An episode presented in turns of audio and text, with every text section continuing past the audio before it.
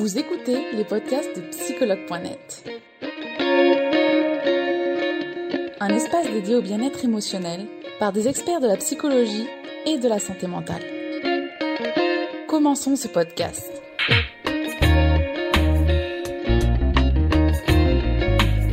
Bonjour Stéphane, comment allez-vous? Très très bien. Et vous? Merci. Oui, très très bien, très bien. C'est un jeudi, donc euh, ça va. C'est bientôt la fin de la semaine. Super. Euh, donc Stéphane, aujourd'hui on va parler du couple et de ses secrets pour perdurer. Un titre euh, dont on attend beaucoup, d'ailleurs les, utilisateurs aussi. je vais demander d'abord de vous présenter. Donc je, je suis psychothérapeute, sexothérapeute et hypnothérapeute. Et je travaille depuis 20 ans en cabinet. Et j'ai développé essentiellement aussi euh, maintenant la thérapie en ligne, comme, comme tu sais. D'accord. Donc, euh, si tu veux, je, je, travaille, je suis spécialisé en thérapie individuelle et thérapie de couple. Euh, je travaille essentiellement avec l'outil hypnose, l'outil EMDR, l'outil euh, Tipeee, l'outil Rebirth, essentiellement pour travailler sur l'inconscient qui est le cerveau droit, pour libérer tous les conflits euh, qui nous embêtent la vie. Voilà, dans les grandes lignes. D'accord. Et vous êtes spécialisé dans le couple en général? Ben, disons que je travaille à la fois pour les personnes individuelles et le couple. Donc c'est vrai que le couple, c'est vraiment une de mes spécialités. Et je reçois aujourd'hui plein de personnes dans mon cabinet en séance individuelle pour travailler sur le couple intérieur. D'accord. Quelque part, il est toujours question du couple, hein, indirectement. Et aussi, avec ma femme, on a mis en, en place euh, des stages spécifiques pour les couples d'une journée, deux jours, voire d'une semaine en retraite pour réellement permettre au couple d'intégrer euh, euh, tout ce que je vais pouvoir dire, leur aider à dépasser les conflits et trouver un mieux-être euh, au quotidien. Voilà, dans les grandes lignes. D'accord. Merci Stéphane pour cette petite précision. Donc on va commencer à rentrer dans le vif du sujet. Donc on va voir comment perdurer dans son couple. Et donc le couple en thérapie, c'est quoi? Alors effectivement, le, le le, secret des couples qui vont durer, euh, c'est réellement les couples qui vont se prendre en charge, euh, qui vont décider de, faire ce premier pas, ce premier pas de dire, euh, souvent c'est l'un des deux qui dit ça ne va pas, je trouve que je suis pas content au niveau du, quotidien, de la vie de tous les jours. Il y en a un des deux qui dit qu'est-ce que t'en penses, j'aimerais qu'on se fasse aider.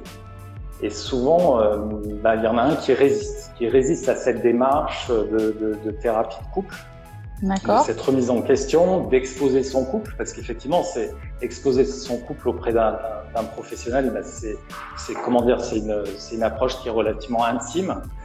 Et à ton avis, Charlotte, quel est le premier frein, la première peur qui empêche les couples de faire la démarche relativement tôt? Qui, Quelle est la peur inconsciente qui fait que le couple repousse cette démarche à plus tard, à ton avis Qu'est-ce que tu dirais? Euh, la, euh, la, peur que l'intimité, euh, je sais pas, la, soit la peur du jugement ou la peur que l'intimité soit mise euh, à nu, je sais pas. Ben, une des plus grandes peurs qui est révélée dans le cabinet au bout d'un certain temps, c'est qu'en réalité, la démarche de couple fasse que la, la thérapie révèle que le couple n'est pas fait pour être ensemble, pour durer, et que finalement la thérapie qui logiquement sert justement à, créer la reconstruction du couple, au contraire, facilite la séparation. Et la mmh. peur inconsciente, c'est de dire, mais, mais si on fait la démarche, c'est qu'on se sépare. Donc du coup, le réflexe inconscient, c'est de remettre à plus tard cette démarche en disant, bon ok, on le fera plus tard, on le fera plus tard. Et en général, effectivement, tous les couples que je reçois me disent au bout d'un certain nombre de séances, me disent, mais pourquoi on n'a pas fait la démarche avant? Euh, mais c'est tout le temps la même question et c'est vrai que souvent les couples arrivent dans, dans, la thérapie en disant vous êtes notre dernier recours et voire même il y a des couples qui ont déclenché le, le la procédure de divorce en disant voilà, on vient au, au, dernier moment pour voir s'il y a un, un, espoir pour sauver notre couple. Et j'imagine que voilà. du, du, coup c'est pas la meilleure des façons finalement il vaut mieux prendre le problème dès le début enfin c'est humain, j'ai envie de dire, de, de, repousser à plus tard. En général, oui. on va voir un médecin quand on est malade. C'est très rare ceux qui font la démarche d'aller voir quelqu'un pour prendre soin d'eux en disant je, je, suis en bonne santé, euh, mais j'ai envie de prendre soin de moi pour voir si euh, mon corps va bien, si ma tête va bien. Donc effectivement, c'est très humain et, et de, de, de, dire j'ai envie de me faire aider quand ça va pas. Mais en général, quand on n'a pas de douleur à nulle part, il n'y a pas un réflexe qui dit Euh, par exemple, je prends l'exemple de la Chine. Tu dois savoir qu'en Chine, effectivement, les personnes vont chez le médecin en prévention. Et à ce moment-là, les consultations sont gratuites. Par contre, celui qui fait une consultation et qui s'avère qu'il a un problème, cette personne va payer ses consultations. Donc c'est un système qui est complètement différent du nôtre. Ah oui, effectivement. Et, et effectivement, au niveau de la thérapie de couple, c'est exactement ce qui se passe. Donc le, le premier secret, il est là. Euh, comme je le, je le, dis, dès la première euh, séance, dès les premiers instants de la première séance, quand les deux partenaires sont réunis dans l'espace thérapeutique, je les, je les félicite déjà parce que c'est la première victoire. C'est déjà une première étape pour s'offrir une possibilité de faire durer leur couple, mais le faire durer dans la satisfaction. Parce que faire, faire durer un couple, ça peut se faire. Il y en a plein qui durent dans le temps, mais quand on mesure la satisfaction du couple, c'est autre chose, d'accord? D'accord. Donc, donc, c'est vraiment ça qu'il faut orienter aujourd'hui le, le, live, hein, la, la conférence, c'est vraiment sur quel est le secret pour le couple d'avoir une satisfaction au quotidien et de durer dans le temps. D'accord. D'accord Oui, parce qu'on peut durer sans être satisfait finalement. exactement, exactement. D'accord En souffrant dans sa tête et dans le silence et en espérant que demain, ce sera, il fera plus beau qu'aujourd'hui. Là, c'est effectivement un leurre. C'est un leurre. Hein. Donc, le, voilà, la, la, première étape est là. Donc, une fois que le couple est dans l'espace thérapeutique, oui. on commence à entreprendre ce fameux travail d'introspection. Donc, on va commencer de façon très simple. En tous les cas, ma façon de travailler, elle est très simple. C'est qu'on part de, l'insatisfaction concrète sur des sujets vraiment concrets du quotidien, euh, d'une problématique répétitive. Et souvent, la personne me dit oui, mais au bout de, cinq minutes, quand elle parle, elle me dit mais ce que je vous dis finalement, c'est un détail, je ne sais pas si c'est utile. Mais comme je dis à tous les couples, il n'y a pas de détail et surtout, surtout, le détail reflète qu'il y a une problématique beaucoup plus profonde. D'accord, pour venir creuser ça. C'est ça, la fameuse métaphore du, euh, de l'iceberg, hein, la face visible de l'iceberg, le petit morceau de glace qui dépasse. En réalité, ce petit morceau de glace cache, à ton avis, quelle proportion sous, sous l'eau, ce qu'on appelle l'inconscient? À ton avis, Charlotte, tu dirais quelle proportion? Oula, bah alors ce qui dépasse, euh, ça représente. Euh, du coup, il y a 80% en dessous, j'imagine, non? 20% au-dessus, 80%. Oui. Tu es proche de la vérité. L'inconscient reflète 85%. T'imagines 85%. Donc au moment où la personne décrit un petit détail de son quotidien en disant bah, dans, dans mon quotidien je suis insatisfait sur telle et telle problématique, imagine que derrière il y a cette face cachée qu'on va appeler la, zone d'ombre, la zone inconsciente, qui est 85% de la problématique. D'accord. Donc tout, tout mon travail, ça va être d'aider le couple à migrer et à transférer la problématique à l'intérieur de cet esprit inconscient qu'est le cerveau droit, autant chez l'un que chez l'autre, et c'est comme ça qu'on va approfondir une problématique. Et comme je le dis au couple, on va traiter dossier par dossier. Et quand on arrive au bout d'un dossier, au bout d'une problématique répétitive, ça soulage forcément la relation. D'accord? Et souvent, la personne me dit, euh, bah oui, euh, de toute façon, euh, dans la démarche thérapeutique, la personne me dit, le réflexe, autant en individuel qu'en couple, c'est de dire, je viens ici pour parler de, de mon problème, et surtout, j'ai envie d'aller de l'avant. Et justement, je leur dis, à votre avis, qu'est-ce qui vous empêche d'aller de l'avant? Et ce qui empêche l'être humain d'aller de l'avant, autant le couple que la personne individuelle, c'est justement des problématiques du passé qui ne sont pas traitées. Donc, tant que ce passé n'est pas digéré, ce passé fait partie intégrante de l'instant présent. Voilà. C'est vraiment un point très important. D'accord. Et j'imagine que si une problématique finalement se répète, c'est vraiment qu'il y a quelque chose qui n'est pas résolu à un moment et que le couple n'arrive pas à dépasser cette problématique finalement. C'est ça, tout à fait. Et donc tout le travail va consister à la fois à travailler devant ce fameux thérapeute, donc mettre une tierce personne pour apaiser les conflits, parce qu'effectivement les conflits euh, dans le couple c'est vraiment très anxiogène hein, de le vivre au quotidien, d'accord? Et il s'avère que c'est démontré que de vivre à deux c'est plus anxiogène que de vivre seul, parce qu'effectivement vivre seul, j'ai envie de dire face au miroir, face au miroir on peut toujours dire ce qu'on veut, le miroir ne va jamais nous contrarier. Mm. Alors que le conjoint qui reflète le miroir psychologique, lui, il va pouvoir nous contrarier parce que cet autre n'est pas soi, ce qu'on appelle l'altérité. Et, justement, tout ce travail, ça va être de partir à la rencontre de soi, tout en étant avec ce conjoint, d'accord? Et c'est ce qu'on appelle, euh, je voulais en venir à, l'histoire du miroir, il y avait quelque chose qui, m'échappe. Euh, oui, voilà, il y a cette phrase qui résume bien le couple qui dit, euh, dans un couple, on peut pas se mentir. D'accord? S'il si y a un conflit, qu'il y en a un qui dit pour moi la problématique elle est celle-ci, puis l'autre expose le même problème avec une autre explication, l'objectif du thérapeute c'est d'arriver à, à, créer un entre-deux pour leur montrer que la réalité elle est peut-être loin de ce qu'ils pensent. Hmm. Voilà, dans les grandes lignes. Et à ce moment-là, je leur propose du des, du, comment dire, des exercices de communication à faire à la maison pour améliorer la communication, mais on y verra un peu, on le verra un peu plus tard. Oui, et le fait qu'il y ait un tiers, j'imagine que ça permet un peu d'adoucir les deux parties, d'avoir euh, un, pas un, arbitre, on va dire. Ouais, J'allais dire un juge, mais un arbitre. Ben, le mot arbitre, euh, j'aime pas ce mot arbitre euh, parce qu'effectivement, on pourrait mettre ce mot-là, mais c'est quelque chose de beaucoup plus profond que le mot arbitre. On n'est pas là pour dire en tant que thérapeute, vous avez raison, vous avez tort. Oui. Parce que parce que quelque part, il y, y en a aucun qui a tort, il y en a aucun qui a raison. C'est juste deux points de vue différents avec une personnalité. Qu'est-ce qu'une personnalité finalement? C'est une personne qui a, qui, a, grandi dans un, espace où il y a eu une éducation, donc l'éducation des parents, des grands-parents, de toutes les personnes qui ont entouré cet enfant. Puis il y a ensuite il y a l'éducation judo-chrétienne, l'inconscient collectif, et tout ça va constituer tout un système de croyances qui vont se rejouer à l'âge adulte dans le couple. Ouais.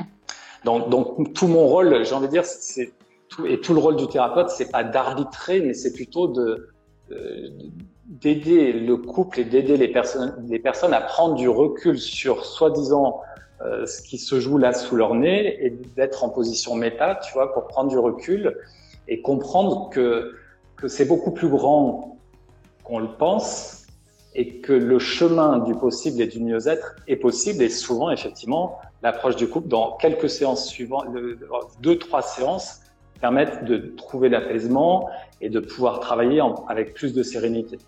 D'accord. Voilà, dans les grandes lignes. Je ne sais pas si je peux rajouter autre chose, s'il y a des questions sur ça, déjà cette première partie, ou si, si tu euh, Alors, à voir. Alors après, c'est des questions euh, déjà euh, assez euh, précises. Le premier couple dans une relation n'est-il pas la relation de la personne avec elle-même? Ben, En réalité, il est toujours question de, lien entre soi et soi. Hmm. D'accord? Donc c'est un leurre de croire que, euh, effectivement, c'est le système des projections positives ou négatives. Quand la personne vit une difficulté, euh, le réflexe dans le couple, ça va être de projeter sur son conjoint euh, que c'est lui qui est à l'origine de la colère exprimée euh, par, par, par, la personne. Elle va justifier en disant je suis en colère, mais c'est à cause de toi. Parce que tu as posé le verre à tel endroit alors que je te dis de le mettre à tel endroit. Et le conflit est parti, puis c'est parti. Et puis là, c'est chacun est de son côté, c'est l'incompréhension totale. D'accord? Mm. Donc, je, par rapport à la question que tu posais, je voulais en venir justement au deuxième thème que je voulais développer, euh, on va prendre le cas d'un premier couple qui se forme à l'âge de 20 ans, 21 ans, on va dire les premiers couples sérieux investis. Euh, en général, et c'est pas en général, c'est la majorité, vont démarrer sur ce qu'on appelle une dépendance affective très forte, d'accord, où l'un va combler le vide de l'autre, mais tout ça se passe complètement inconsciemment, d'accord, et à ce moment-là, on rentre dans la phase numéro un du couple qui s'appelle la lune de miel.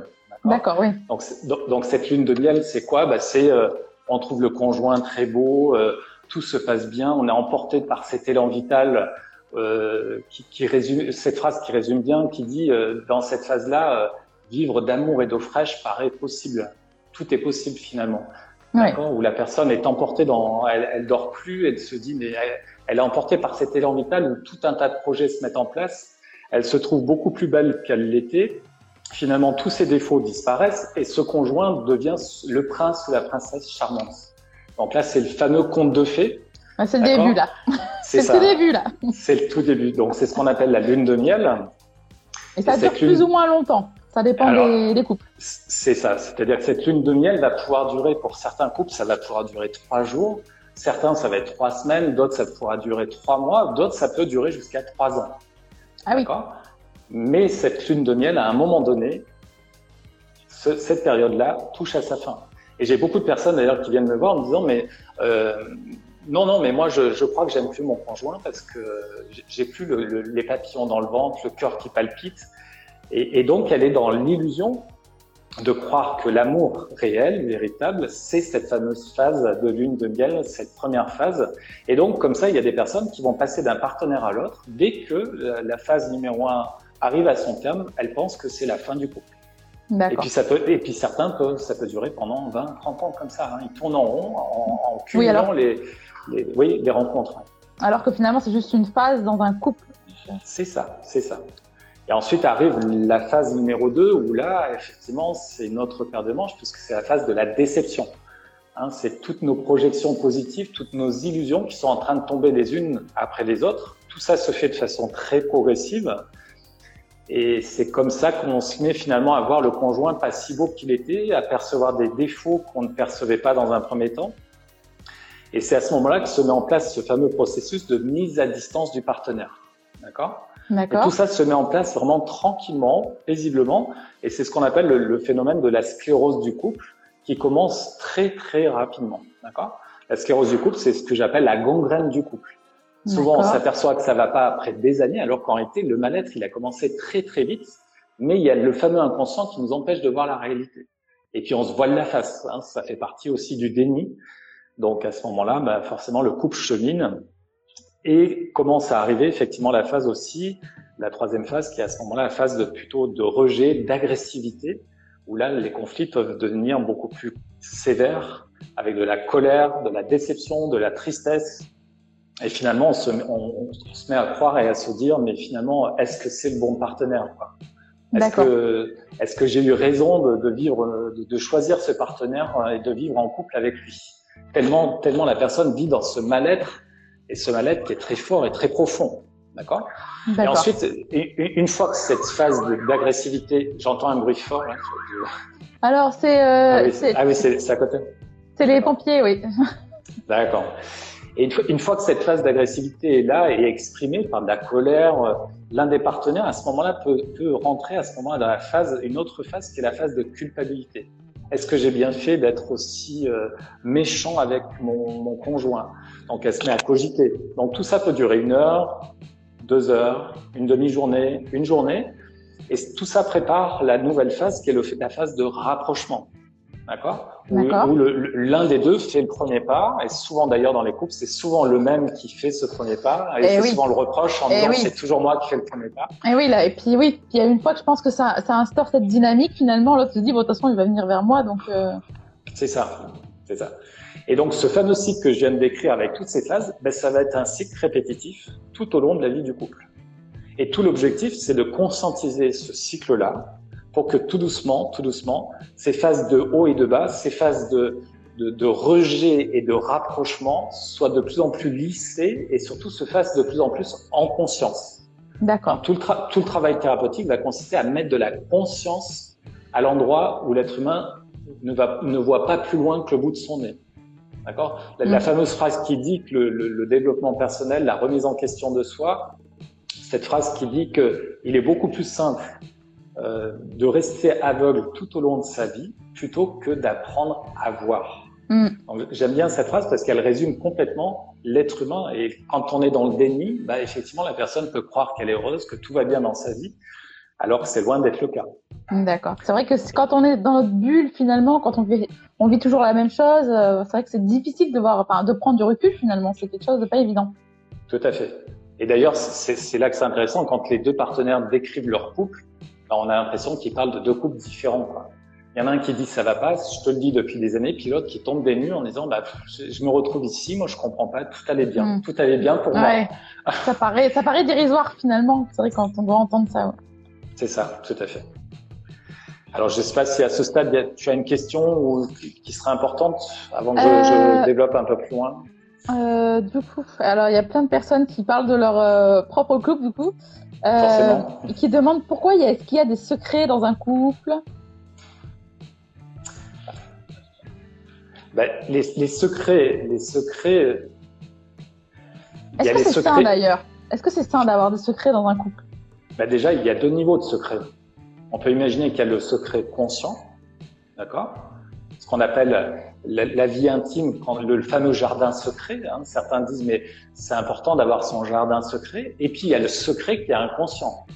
Donc, la personne ne risque pas de, de dévoiler son secret à l'autre, puisque c'est pour elle-même déjà quelque chose d'inconscient, donc c'est un secret pour elle-même, d'accord? D'accord. Mais l'histoire du, du, jardin secret, euh, il y a le pour et le contre. Moi, ce que je dis au couple, et souvent les personnes me disent, bah voilà, je me confie à une copine, à un copain, euh, et je lui dis des choses que je dis pas à mon conjoint. Ça, c'est, on va dire, le premier niveau du couple.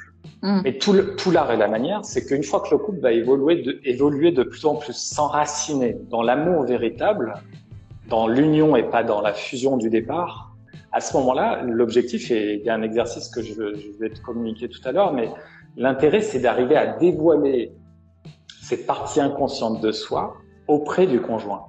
Parce que plus je vais à l'intérieur de moi, plus j'ose dévoiler ces faces dont moi-même je ne suis pas fier, dans ce qu'on pourrait appeler ces zones d'ombre, plus j'invite mon partenaire à dévoiler les siennes. Et ça, c'est quelque chose d'hyper, hyper important. D'accord. À chaque fois, oui. J'imagine que du coup, il y a des personnes pour qui c'est plus simple de se dévoiler que d'autres, non? Il y a complètement une différence sur ces choses-là. Bien sûr. D'accord. Bien sûr. Mais après, c'est quelque chose qui s'apprend, justement. Et c'est là qu'on en vient à l'histoire de l'amour. Il y en a plein qui disent, mais ça devrait être quelque chose d'inné. Ah non, c'est quelque chose qui s'apprend, ça se travaille. Hein, croire que c'est quelque chose d'inné, c'est encore être dans l'illusion du prince charmant et des petites histoires qu'on nous a racontées quand on était tout petit. Ouais.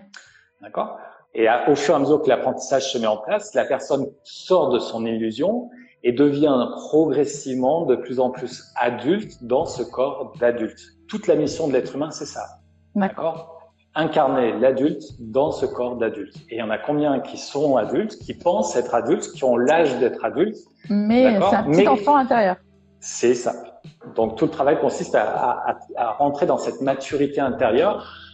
Donc je pense avoir été clair par rapport à ça. Je crois que la personne peut se contenter de justifier son jardin secret en disant c'est super avec ma copine, j'en parle ou j'en parle avec telle personne et j'en parlerai jamais avec mon conjoint ben c'est une partie de déni. Donc, elle peut avoir trouvé son équilibre, mais malgré tout, euh, elle sort pas de sa problématique interne. D'accord. D'accord. Voilà. Donc après, oui, vas-y. Tu vas nous parler de désir maintenant, j'imagine. Tout à fait. Le désir dans le couple. Ou la force de désir d'ailleurs. C'est ça. Donc souvent la personne, quand, quand ils arrivent, ou, ou, la personne arrive seule ou en couple, le, elle me dit, voilà, bah, je, je, vous révèle quelque chose, j'ai l'impression que c'est la fin de mon couple, j'ai plus de désir pour mon partenaire. Et alors, forcément, bah, au premier degré, ne plus avoir de désir pour son partenaire, on peut croire qu'effectivement, à ce moment-là, bah, c'est la fin de cette histoire. Puisqu'au début, le cœur mmh. palpitait, au début, il y avait des papillons dans le ventre. Oui. Finalement, c'est vrai qu'on peut, croire, plus... on peut croire que c'est le début de la fin. C'est ça. Et puis tout, tout porte à croire à ça, puisqu'on le ressent dans ses tripes, on le, on, le voit, on le perçoit, et toutes les preuves du quotidien le montrent à travers les conflits répétitifs. Et il y a quelque chose d'important à comprendre, c'est que je le prends toujours l'histoire de la courbe du désir. Donc le désir monte, et puis ensuite, au moment où le désir commence à descendre, c'est la courbe des conflits psychologiques qui prend la place. D'accord? Elles se croisent, ces courbes. D'accord. Dès, dès qu'il y a un conflit psychologique, c'est la fin du désir on commence à travailler sur le conflit psychologique et c'est le début du renouveau. À nouveau, le désir revient. Donc c'est ça qui est intéressant. Et c'est pour ça que le, la démarche de couple permet justement de, de, de suite faire baisser la tension parce que quelque chose qu'on porte depuis des années, en l'occurrence, je, pense à un couple où cet homme, pendant deux ans, a vécu avec ce secret, ce fameux secret en disant, mais je pense que je n'aime plus ma femme. Et tout ça tournait en rond dans sa tête, imagine, pendant deux ans. Oui, ça va être très très lourd. Alors imagine le quoi. Et cette patiente, de, cette personne de ce couple reçoit d'abord madame en deux séances individuelles où elle me révèle son mal-être. Et finalement, je, elle me dit, bon ok, la prochaine fois, je viens avec mon conjoint. Et il s'avère que 500 mètres avant d'arriver dans mon cabinet, ce monsieur révèle ce fameux secret dans la voiture à sa femme en disant je crois que je ne t'aime plus. Ah, et ça fait deux ans, ça fait deux ans que je pense à cette vérité que je n'osais pas te dire. Et donc, il s'avère que comme il restait dans ce secret qu'il n'osait pas lui révéler, il s'avère qu'il était très agressif avec elle. Parce qu'il faut savoir une chose importante, c'est que quand on a un secret, hein, si, si on cache quelque chose, je, prends, je, je, mets mes deux mains volontairement sur la poitrine, j'ai pas envie que l'autre découvre ce secret. Donc la technique inconsciente, la pratique inconsciente, c'est de mettre mon conjoint à distance pour éviter qu'il découvre le secret que je cache sous mes deux mains. Forcément, les deux mains, c'est quelque chose d'imagé, c'est inconscient. Donc, comment je vais mettre mon partenaire à distance? Sous forme d'agression, d'accord? Sous forme de reproche. Comme ça, une fois qu'il est à distance, bah, je, je, suis plus tranquille, plus à l'aise avec mon secret. D'accord? Donc, au moment où cet homme a pu révéler ce secret à sa femme, on peut imaginer le soulagement, oui. ce que j'ai ce que j'ai pu constater avec euh, avec toutes les séances qu'on a fait derrière. Par contre, cette femme-là arrive dans mon cabinet, ils arrivent en couple, elle était complètement terrassée en pleurs oui. pendant toute, toute la séance. Et là, de là a commencé le travail thérapeutique et ça a été fantastique. Cet homme, très très vite, a retrouvé du désir pour sa femme et a pris conscience de tous les conflits psychologiques et surtout les conflits répétitifs qu'il était en train de rejouer par rapport au propre modèle de ses parents dans les, avec, lequel il, avec lesquels il avait grandi en voyant ce père agressif, ce père qui trompait sa mère, il était en train de renouveler exactement le même schéma, ce qu'on appelle la, la, compulsion de répétition. Hein, c'est à chaque fois la même chose qui se répète. C'est en général les conflits qu'on a vécus dans l'enfance qui vont se rejouer à l'âge adulte et qui se rejouent de façon indéfinie tant qu'il n'y a pas de prise de conscience. D'accord. Donc ça, donc ça, ça soulève un sujet intéressant, c'est que quand les personnes font la démarche thérapeutique, on pourrait croire que la démarche est simplement pour soi ou pour le couple et que ça s'arrête là. Et comme je leur dis, ça va au-delà de ça. C'est-à-dire que l'être humain est en lien avec les autres êtres humains et forcément, ces, ces personnes qui font la démarche, s'ils ont des enfants, en faisant cette démarche de couple, ça va avoir un impact direct de soulagement pour les enfants, pour les parents, pour les grands-parents, tout l'entourage proche ou moins proche. Oui, finalement, parce que c'est tous les autres aussi qui le vivent dans l'environnement. Exactement. Mais on a sur, euh, sur psychologue.net notamment, et je pense que finalement, euh, le psychologue.net est juste le reflet de ce qui se passe en, en réalité. Euh, il y a beaucoup de personnes qui se demandent si elles sont amoureuses, si elles sont pas amoureuses. Elles savent pas faire la différence. Et c'est vrai que c'est dur à. On n'a pas de, de, de, choses pour mesurer. On mesure pas. Ça se mesure pas l'amour finalement. Bien sûr. Et en plus, là, tu soulèves un autre thème qui est peut-être pas le thème d'aujourd'hui, mais vu que la société a énormément évolué avec les réseaux sociaux, la facilité de rencontrer un nouveau partenaire, forcément que cette question-là, euh, aujourd'hui, bah, la personne, elle est tellement courtisée et il y a tellement de facilité de pont pour rencontrer un nouveau partenaire que le piège, il est là. On peut dire que les générations d'il y a 20 ans en arrière, qui étaient moins avec les réseaux sociaux, étaient plus dans cette introspection. Aujourd'hui, c'est, j'ai envie de dire, c'est il y a les moyens de communication qui sont super, mais en même temps, effectivement, le plus dur, c'est la remise en question. La remise en question de ce, de ce, comment dire, de ce processus thérapeutique. D'accord. Donc ta question, est-ce que j'entends qu'il y a une autre question peut-être dans ta question quand tu disais on peut pas mesurer cet amour. Pourrais préciser peut-être pour, pour m'aider à rebondir sur. Euh, bah en fait euh, savoir si euh, est-ce que c'est est-ce que c'est la, la, bonne personne, est-ce que euh, est-ce que euh, je suis faite pour être avec elle? Je suis fait pour être avec elle, avec lui? Hmm. Eh ben ça, ça, effectivement, c'est la première question qui est posée à la fin de la première séance de thérapie. Tout le temps, pratiquement, allez, j'ai envie de dire 8 séances sur 10, la personne me dit, bon, ben maintenant que vous nous connaissez, au bout d'une séance, j'aimerais que vous puissiez nous dire si on est compatible ou pas pour vivre une vie de couple heureuse. Et comme je leur dis, s'il existait une grille de compatibilité, je vous l'aurais dit, et ça serait, ça serait vraiment très triste. Et ensuite, sur l'histoire de, de, de, la compatibilité, ça veut dire est-ce qu'il existerait une normalité pour être en couple? Et je réponds non, parce que mm. qu'est-ce que la normalité? Où commence la normalité? Où elle s'arrête? La seule chose que je leur dis, c'est que jusqu'à aujourd'hui, si vous étiez en couple, c'est qu'à un moment donné, ça a matché. À un moment donné, les deux personnes se sont rencontrées, ont formé ce couple. Donc c'est une opportunité d'aller plus loin pour dépasser les conflits psychologiques. Donc en réalité, cette question de bon ou mauvais partenaire, elle va se rejouer en permanence quand il va y avoir ces fameux conflits répétitifs. À chaque fois, psychiquement parlant, c'est mais est-ce que c'est le bon partenaire? Est-ce qu'il n'existe pas un partenaire beaucoup plus intelligent, beaucoup plus ouvert à la communication, beaucoup plus doux, euh, qui existe sur Terre, d'accord? Et en réalité, bah forcément, il oui. y, y, en a plein d'autres partenaires. C'est comme ceux qui me disent, mais, mais je pense que euh, l'homme de ma vie ou la femme de ma vie, il y en a qu'une au monde.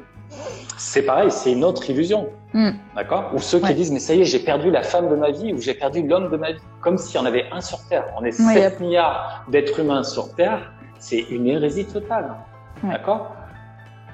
En réalité, on peut vivre avec une multitude de partenaires différents. Après, effectivement, il y a des limites. C'est la limite, elle est où? Bah, Elle est quand des, des barrières de, de, communication, de violence au quotidien sont franchies.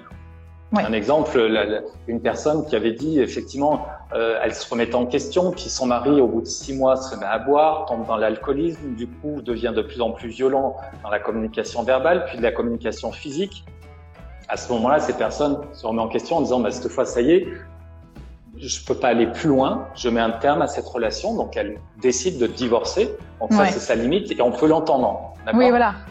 On peut l'entendre. Sauf que cette personne, ce qui a été intéressant dans son parcours, c'est que comme elle n'avait pas fait cette introspection personnelle, elle part à la recherche quelques mois après d'un nouveau partenaire en disant bah, cette fois j'espère que je vais avoir de la chance et j'espère que je vais tomber sur quelqu'un qui n'est pas alcoolique, qui n'a pas eu de problème de violence conjugale. Donc mm. elle lui pose toutes les questions, elle est attirée par un garçon, elle lui pose toutes les questions requises pour être rassurée. À nouveau elle se remet en couple et six mois après qu'est-ce qui se passe? Cet homme se met à boire, cet homme se met à redevenir violent, on retrouve finalement les mêmes problématiques quand on les, on les résout pas finalement. C'est ça. Donc le conflit de répétition. Et à ce moment-là, au bout de deux divorces, elle se pose vraiment la question dans son miroir en disant mais est-ce que cette problématique ne viendrait pas de ma propre histoire? Et c'est là qu'elle commence cette fameuse introspection individuelle pour comprendre ce qu'elle était en train de rejouer à travers ces différentes rencontres. D'accord? Parce qu'effectivement, ça, ça, ça soulève cette question que tout ce que l'on vit dans la vie, tout ce qui se passe soi-disant à l'extérieur de soi n'est que le miroir des conflits à l'intérieur de soi. Donc si euh, on se trouve dans un endroit qu'on trouve très beau, un endroit qui nous fait vibrer, cet endroit qu'on pourrait imaginer comme de la nature fait que révéler la nature et la beauté qu'il y a à l'intérieur de soi. Donc si je vis l'enfer à ce moment-là dans mon couple, euh, si je suis très en colère, que je vis une ambiance délétère, à ce moment-là, ça révèle simplement ce qui se joue à l'intérieur de moi. Donc ça, c'est vrai quand je parle comme ça, c'est souvent, ça crée souvent une réaction. Souvent, la personne me dit, mais non, vous voyez bien que ça vient de, ça vient de oui, oui, oui, Et c'est tout le travail de maturité psychologique. Mm. Oui, quand à partir du moment où on commence à, retomber sur souvent les mêmes schémas, faut, faut commencer à faire une introspection sur soi-même et, et, à savoir pourquoi ce, cette chose-là vient à moi finalement. Pourquoi tout le temps ça se répète?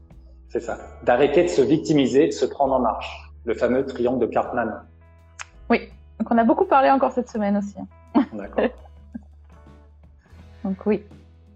Et euh, du coup, euh, donc on, a compris maintenant ce que c'était, euh, que finalement il n'y a pas de bons, de mauvais partenaires. Ce sont deux, alchimies, deux personnalités, deux passés, deux petits enfants finalement qu'on prend par la main et qu'on va venir euh, penser les plaies ou voir quelles sont les peurs, si ça peut, si ça peut s'embriquer l'un et l'autre. Euh, donc du coup, on va à la rencontre, finalement, quand on est en couple, on va à la rencontre de soi. C'est ça. Et donc justement, tout à l'heure, je disais que la vie de couple démarre donc forcément qu'il y a une différence quand on forme un couple à l'âge de 20 ans et puis quand on est à son 15e couple à l'âge de 40, 50 ans, il y, a une, maturité psychologique qui s'est mise en place, il y a moins de dépendance affective, il y a plus de conscience de soi, de qui on est, mais l'objectif, il est de, partir de la phase de dépendance pour aller vers l'indépendance affective. L'indépendance affective, c'est d'être vraiment soi avec soi-même, en respect de soi-même, avec son partenaire, en respect avec cette totale différence de l'autre, ce qu'on appelle l'altérité. Et là, c'est ce qu'on peut, on peut imaginer qu'on peut parler de la dimension de l'union amoureuse, d'accord? Où, là, il y a le respect de qui est l'autre, de la différence. Et à ce moment-là, c'est pas à ce moment-là, on, on y va progressivement vers un couple qui vit son quotidien de façon satisfaisante. Et c'est là que beaucoup de croyances tombent un exemple, la croyance sur la sexualité, ou voire même sur, sans parler de la sexualité, mais sur le, sur le couple en général, les personnes disent mais avec le temps c'est normal qu'il y ait de l'usure, avec le temps c'est normal qu'il y ait moins de sexualité. Et tout ça, c'est encore une fois des croyances. Oui. C'est des, des préjugés. Parce que si le couple s'est mis au travail, a remis en question son schéma, c'est l'inverse. C'est que chaque jour est plus beau que la veille et chaque jour a son lot de vibrations, de connexions et ça se joue autant dans la sexualité que dans la vie de tous les jours. Donc, y a pas, et c'est là que je voulais en venir. On le développera peut-être la, prochaine fois, le thème de la sexualité, mais Mais en général, ce qui va se jouer dans la sexualité reflète ce qui se joue dans le quotidien. Il n'y a pas de frontière entre les deux. C'est très rare quand il y a une frontière entre les deux. D'accord. Donc c'est là que je voulais en venir aussi, l'outil justement de la communication intime. Oui. Euh, tout à l'heure, on en parlait effectivement. Donc, euh, comment dire quelque chose à quelqu'un, à son conjoint, si moi-même j'en suis pas conscient? C'est pour ça que je parle de certains exercices. J'en parle aussi beaucoup dans, dans, mes vidéos sur ma chaîne YouTube. On va prendre l'exemple de, de, cet exercice qui s'appelle le partage en écho. Partage en écho, c'est un exercice tout simple, mais comme tout exercice, ça demande de la discipline. Discipline, ça veut dire bah, effectivement prendre le temps nécessaire pour offrir ce temps à son couple. Donc déjà, c'est une sacrée paire de manches entre les enfants, entre le travail, entre le sport, entre toutes ces habitudes de son quotidien qui finalement cachent la misère du couple. L'objectif, c'est d'arriver à avoir le courage de dire, bah, demain, ça sera pas le film, mais ça sera la priorité, c'est notre couple. Quand les enfants seront couchés, on prend rendez-vous pour notre couple. D'accord. Donc et déjà, encore, et encore plus en ce moment avec le télétravail, c'est compliqué de faire la barrière entre entre les deux, la vie personnelle et la vie euh, pro. Exactement, exactement. Donc fixation d'un rendez-vous. Ça peut paraître très rigide, mais au niveau psychologique, il faut savoir que le fait de fixer un rendez-vous pour le couple à la maison, pour un, rendez-vous communication, ça va rassurer l'inconscient. D'accord? Donc au départ, effectivement, ça peut paraître très rigide comme cadre. Fixer un rendez-vous, souvent les personnes me disent, rendez compte, fixer un rendez-vous. Et comme je leur dis, un amant et une maîtresse se fixent bien un rendez-vous. Pourquoi, pourquoi, pourquoi un mari et une femme ne se fixeraient pas un rendez-vous? Donc là, effectivement, ça paraît tout à fait logique. Donc c'est comme si finalement son mari et sa femme, c'est le dernier avec qui on trouve logique de fixer un rendez-vous, alors que au quotidien, il y a des rendez-vous fixés dans la vie de tous les jours. Sinon, serait mm. l'anarchie complète. Donc une fois que ce rendez-vous est pris, par exemple demain à 20 heures précises, 10 minutes chacun, chacun va s'exprimer dans un cadre particulier. Donc, euh, admettons, euh, Monsieur commence, Monsieur reflète, donc représente le A. Les deux partenaires sont allongés, se tiennent par la main, les yeux sont fermés, déclenchement du compte à rebours pendant 10 minutes. Ça veut dire que Monsieur, pendant 10 minutes, les yeux fermés, a le droit de parler de tous les sujets qui lui viennent, qui lui traversent la tête. C'est-à-dire, ça peut être des soucis au travail, ah, soucis avec les enfants, avec ses collègues, ou de parler du couple. Tous les sujets sont, sont importants parce qu'effectivement, il n'y a pas de sujet anodin. Et à ce moment-là, le, le, le, madame a juste le droit, en tant que B, de répéter dans sa tête, mot à mot, tout ce que son partenaire va dire.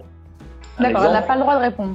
C'est ça. Donc, un exemple, si, je, si, si, la personne dit demain, je vais jouer avec mon partenaire au tennis, puis ensuite, je mange au restaurant avec lui. Donc, en simultané, madame répète demain, je mange euh, au restaurant avec euh, ma copine, ensuite, je vais faire un tennis. Donc, elle répète en simultané et en silence dans sa tête, avec interdiction d'interrompre son partenaire, même si ce qu'elle entend lui paraît complètement archi faux et non réel. D'accord?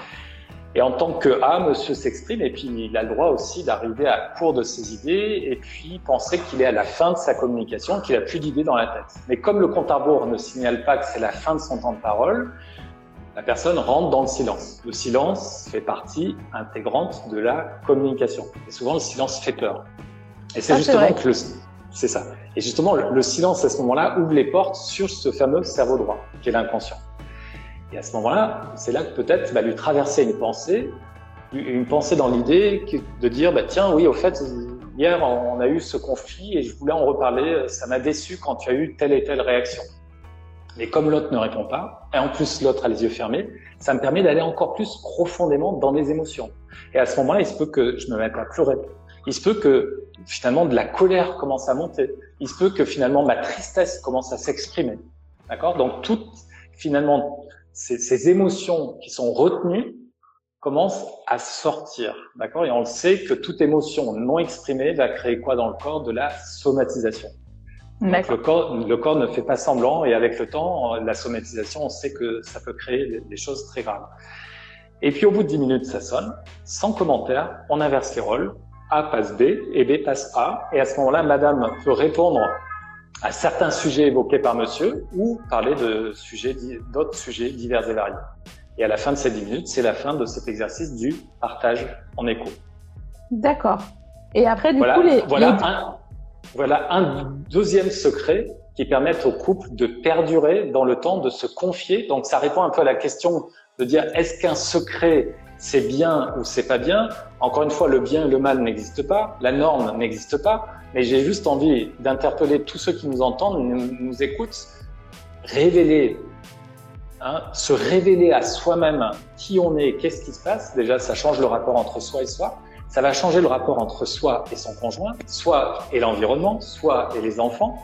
Et quand on voit les fruits de, de cet exercice, bah forcément, ça nous encourage à quoi? Ça nous encourage à descendre encore plus en profondeur. Donc, on va dire que la personne qui aurait le réflexe de confier des secrets à droite à gauche aux copains, copines, avec le temps, naturellement, ce schéma-là va prendre fin. D'accord. Voilà. Et c'est un exercice qui doit se faire assez régulièrement, toutes les semaines, tous les mois? Bah, dans l'idéal, une fois par semaine, c'est l'idéal. Maintenant, si la personne fait le deux à trois fois par semaine, super. Mais dans l'idéal, effectivement, c'est super de le faire une fois par semaine parce que tu imagines, une fois par mois, c'est mieux que zéro. Mais en un mois, il y a plein plein de choses qui ont le temps de se mettre en place. Donc autant dire que l'exercice que je te confie là, que je confie à tous ceux qui peuvent nous écouter aujourd'hui, deux fois dix minutes, ça paraît long pour les couples qui débutent cet exercice, mais en réalité c'est très très court. Ouais. Et autant et autant dire que les couples qui ont l'habitude de le mettre en place passent ensuite à deux fois 15 minutes, deux fois 20 minutes, ça peut aller jusqu'à deux fois 30 minutes. Donc autant dire que il y a de quoi il y a, y a de quoi travailler. D'accord. Alors, du coup, Stéphane, est-ce que tu as encore d'autres choses à rajouter ou est-ce qu'on peut Non, passer à la section questions? Oui, je pense qu'on peut on, on peut passer à la section questions. Quel dommage quand même de ne pas avoir eu le sexe et tout ça. Mais Mais- ça, ça, ça, ça pourra faire l'objet peut-être euh, D'un du prochain sujet direct. de la semaine prochaine, puisque la semaine prochaine on a rendez-vous et j'ai pas encore le sujet, donc pourquoi pas. D'accord, ok. Bah, ce sera. Ok, on se fait ça. Euh, oui, donc, ouais, comme dit Estelle, elle me dit euh, Moi aussi, je suis bavarde et c'est court, hein, c'est court. Et voilà, donc on va voir. Alors, alors, comment faire pour retomber amoureux de la même personne tous les jours? Bah, je pense que dans tout ce que je viens d'évoquer, euh, tout est résumé dans ce que je viens de, de dire. Par contre, dans, ce- dans ce que la personne dit quand elle dit tomber amoureux, si euh, je pouvais poser la question en live, c'est lui demander qu'est-ce qu'elle entend par tomber amoureux. Et à mon avis, quand elle dit tomber amoureux, il y a de fortes chances qu'il y a papillons un petit peu des fameux papillons dans le ventre. Donc, euh, autant dire que cette période-là, je le répète, c'est une période qui a une fin. Donc, il est temps de penser à tomber amoureux, mais c'est plus tomber amoureux parce qu'il y a la fameuse phrase que tu as entendu parler, certainement Charlotte, qui dit tomber amoureux égale tomber dans les illusions. Je sais, je sais plus de qui elle tient cette citation, mais en tout cas de, de, de différents sages qui remontent euh, à des temps euh, très anciens. Et ça reflète exactement euh, le terme tomber amoureux. D'accord. Donc effectivement, quand j'entends ça, j'ai plutôt tendance à entendre les papillons et les papillons. euh, Oui. Il est temps de leur dire au revoir et il est temps de passer à l'étape suivante, de se prendre en charge. Tout à fait. Euh, Il y a une question d'ailleurs qui est euh, en direct, je trouve intéressante. Ah voilà. Et euh, qui fait aussi partie un peu de ces mythes, mais tu vas pouvoir nous aiguiller là-dessus. En amour, qui se ressemble s'assemble, ou les opposés s'attirent. Bah, pareil.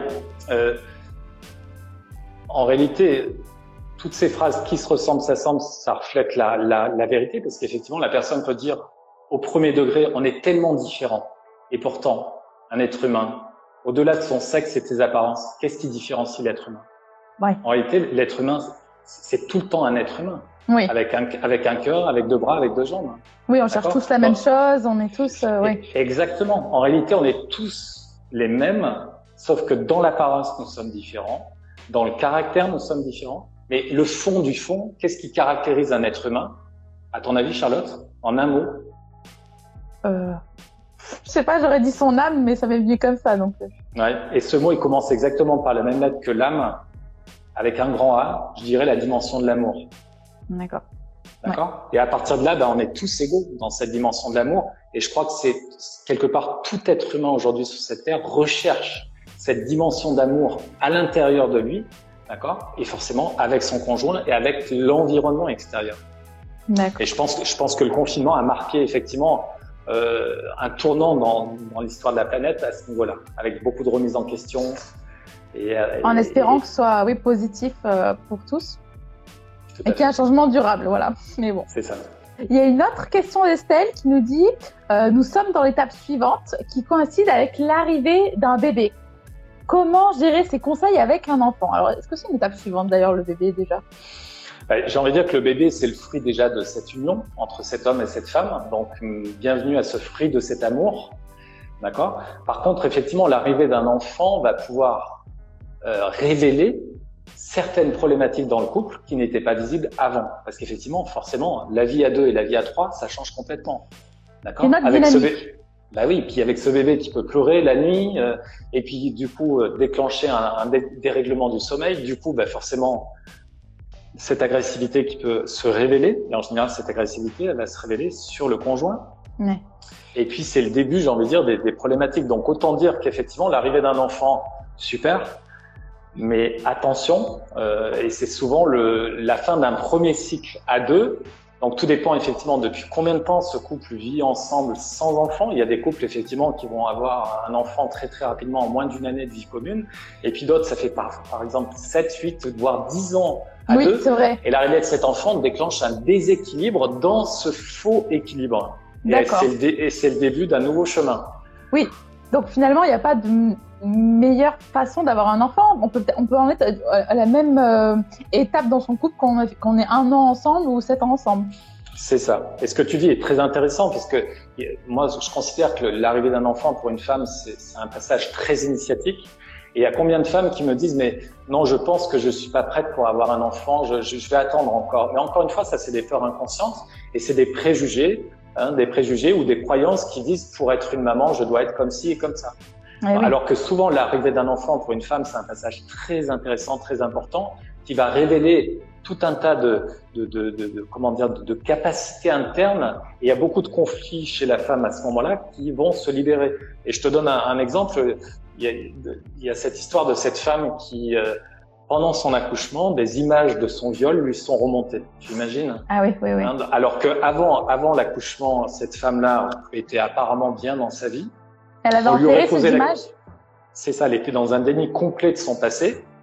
Pendant l'accouchement, remonte à la surface les images de son viol. Imagine le retour à la maison et la vie de couple derrière, plus de sexualité, donc son conjoint qui comprend pas. Et c'est le début effectivement d'un nouveau chemin, remise en question totale de leur sexualité, travail sur le traumatisme de cette personne. D'accord? Donc tu vois comme quoi euh, l'arrivée d'un enfant n'est pas anodine, mais il n'y a, pas, il a pas de bons et mauvais moments. J'ai envie de dire que chaque moment est sacré pour accueillir un enfant et que s'il est là, il a de bonnes raisons d'être là.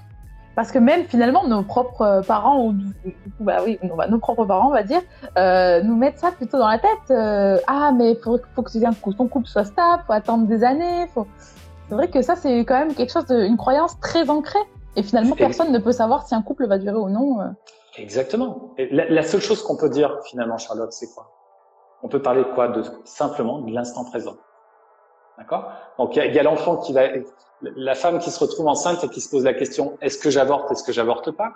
Et j'en parlais récemment avec des amis qui, ou je sais pas si tu as entendu dans l'histoire de, de, France pendant la Seconde Guerre mondiale, cette femme qui était enceinte et qui a pris ses responsabilités en disant j'avorte, j'ai deux enfants.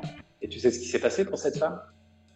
Elle a été condamnée à mort parce qu'effectivement l'avortement était ah. interdit et était répressible de de mise à mort, et c'est Maréchal Pétain qui avait le choix de ne pas la mettre à mort ou pas. Donc, tu vois l'évolution qu'il y a eu à, travers la contraception qui n'existait pas avant les années 68.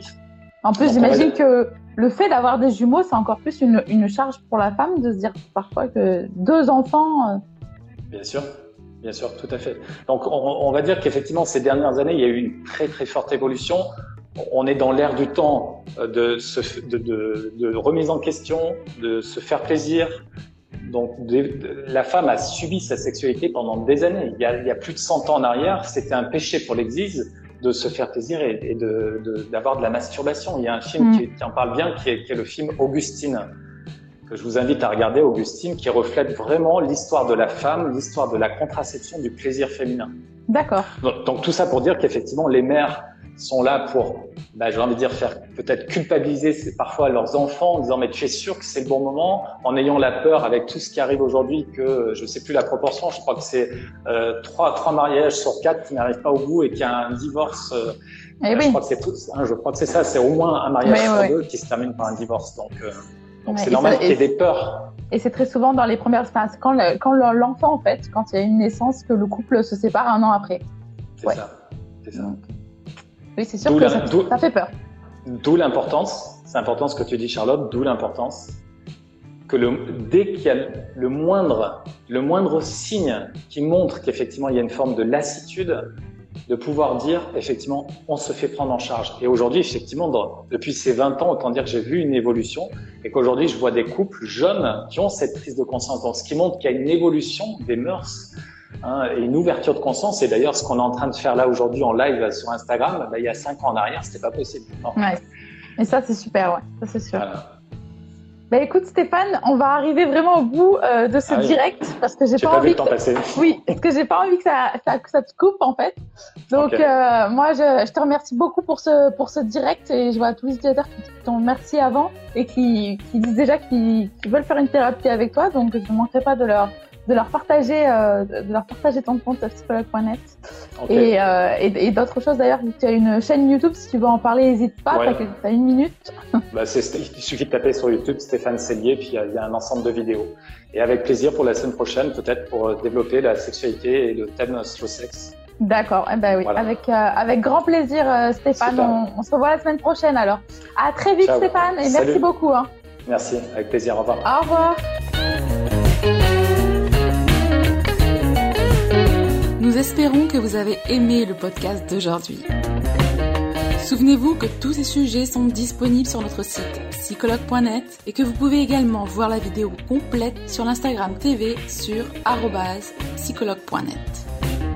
Rendez-vous dans notre prochain podcast.